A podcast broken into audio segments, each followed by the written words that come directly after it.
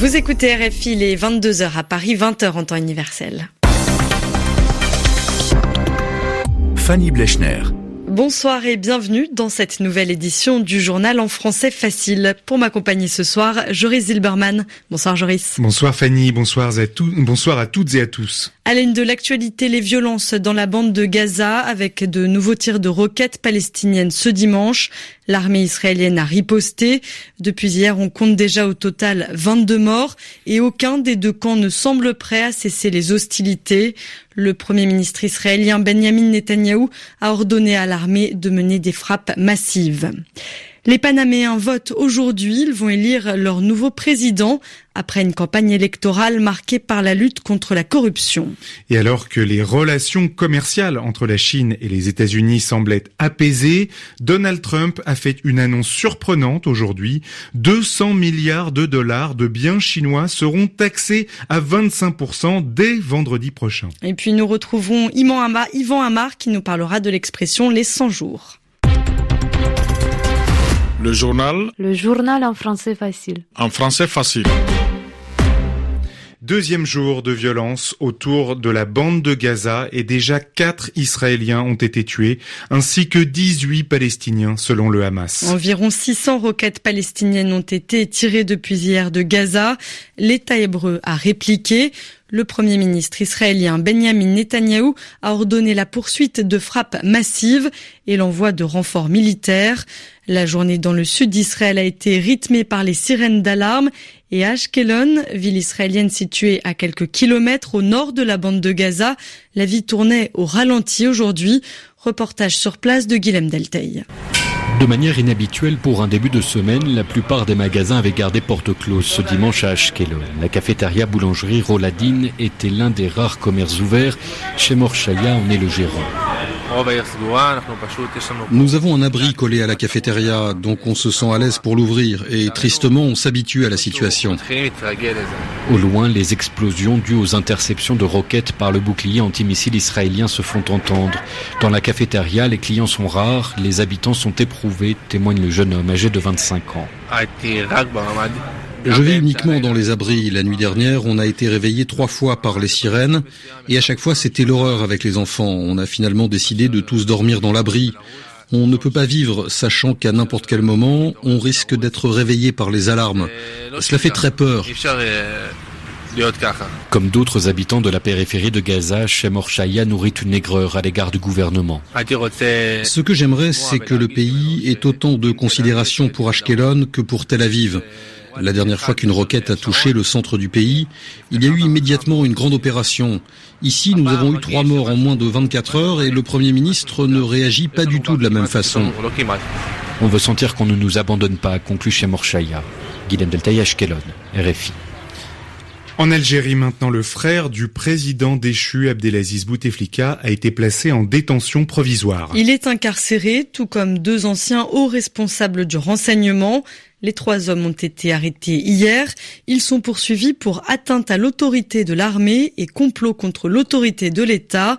Saïd Bouteflika a été considéré comme le véritable homme fort du palais présidentiel depuis l'accident vasculaire cérébral dont a été victime son frère Abdelaziz. C'était en avril 2013. Jour de vote ce dimanche au Panama. Les bureaux de vote ferment dans trois heures. Les citoyens sont appelés à élire leur président ainsi que 850 représentants locaux et nationaux. La campagne électorale a été marquée par le thème de la lutte contre la corruption notamment après l'affaire Odebrecht et celle des Panama Papers. Écoutez Olga de Olbadia, c'est la directrice de la fondation Libertad Ciudadana. La grande inégalité au Panama est non seulement économique, mais aussi sociale. Une grande partie de la société subsiste grâce à l'économie informelle. Et pendant longtemps, les citoyens ne se sont pas inquiétés de la corruption. Ils pensaient vraiment que cela ne les concernait pas, que c'était quelque chose réservé aux riches. Mais petit à petit, nous avons réussi à faire en sorte que le citoyen soit conscient de ce que produit la corruption. Je ne dis pas que toute la population en est consciente, mais de plus en plus de gens voient concrètement les conséquences de la corruption. Et la preuve en est que la corruption est le thème central du discours de tous les candidats. Un propos recueilli par Alero Chapiré. Et on reste sur le continent américain. Au Venezuela, l'immunité des députés du Parlement va être levée. Ceux qui ont participé au soulèvement cette semaine annonce de l'Assemblée constituante acquise au président Nicolas Maduro. Alors que les États-Unis ont dit cette semaine ne pas exclure une solution militaire au Venezuela, le chef de la diplomatie russe, Sergei Lavrov, les appelle à abandonner leurs plans irresponsables. Et les États-Unis, dont les rapports avec la Chine ne sont pas toujours limpides. Donald Trump a annoncé une hausse des taxes sur 200 milliards de dollars de biens chinois importés. Vendredi, ces taxes passeront de 10% à 25%, un revirement soudain de Donald Trump qui estime que les négociations commerciales entre les deux pays avancent trop lentement.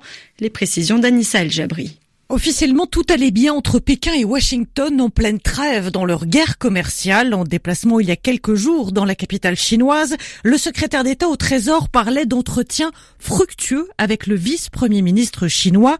Encore deux cycles de négociations, avait-il dit, et nous aurons un accord commercial. Les échanges doivent justement reprendre ce mercredi. Cette annonce du président américain intervient en tout cas après une avalanche de bonnes nouvelles pour l'économie américaine. Chômage au plus bas niveau en avril 3,6%. C'est un record depuis 50 ans. Les salaires sont aussi repartis à la hausse, tout ça avec une croissance forte, 3,2% au premier trimestre. Anissa El Jabri. Les États-Unis avec qui maintiennent leur euh, qui maintiennent pardon leur position sur le climat. Alors que les ministres de l'environnement du G7 et plusieurs représentants d'autres pays sont réunis aujourd'hui et demain à Metz dans l'est de la France, ils espèrent pouvoir avancer vers des actions concrètes pour la biodiversité.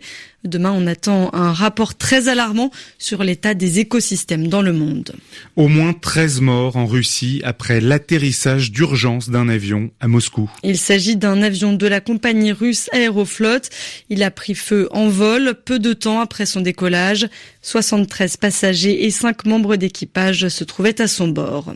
Dans le sud-est de la France, la journée a été marquée par de violentes rafales de vent. En Corse, une touriste allemande d'une soixantaine d'années est morte ce dimanche. Elle a été emportée par les vagues sur une plage de Porto. Et place à présent à l'expression de la semaine. Les 100 jours avec Yvan Amar.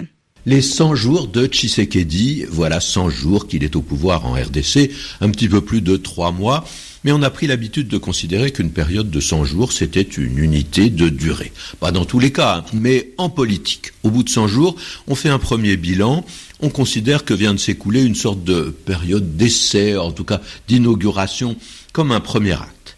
Alors, il y a de l'histoire là-dessous et ça remonte à Napoléon puisqu'en avril 1814, il a abdiqué, il a quitté le pouvoir. Hein.